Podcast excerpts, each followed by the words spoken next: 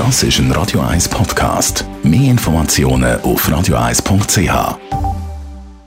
Gesundheit und Wissenschaft auf Radio 1. Wer Kriegsspiele spielt, der fördert seine kognitiven Fähigkeiten. Zu dieser Erkenntnis ist die Uni Genf gekommen. Um das herauszufinden, haben sie mit 8.970 Personen im Alter zwischen 6 und 40 Jahren psychometrische Tests gemacht. Der Test zeigt, wie ein Mensch Informationen verarbeitet. Und die eine Gruppe, die hat eben dann vorwiegend Kriegsspiele gespielt. Und die zweite Gruppe, die hat äh, vor allem so Töne gehört.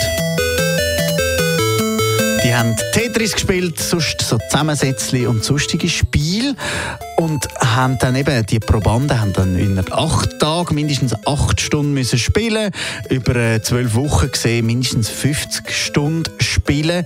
Die Auswertungen zeigen, dass die Gamer, die Kriegsspiele gespielt haben, ihre kognitiven Fähigkeiten stärker können verbessern wie die, die eben nicht gamed haben, sondern eben andere Spiele gemacht haben. Die Forschungsergebnisse sind aus mehreren Ländern zusammengetragen worden. Das ist immer im Auftrag von der Uni Genf gemacht worden und das auch über mehrere Jahre. Die Studienautoren von der Uni Genf betonen aber, dass der positive Effekt bei Gamern nur hat können beobachtet werden, wenn die Probanden in regelmäßigen Abständen immer mal wieder gespielt haben und nicht einfach intensive Game-Wochenende durchgezogen haben.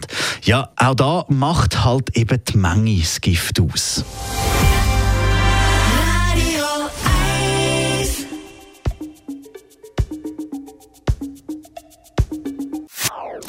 Das ist ein Radio 1 Podcast. Mehr Informationen auf radio1.ch.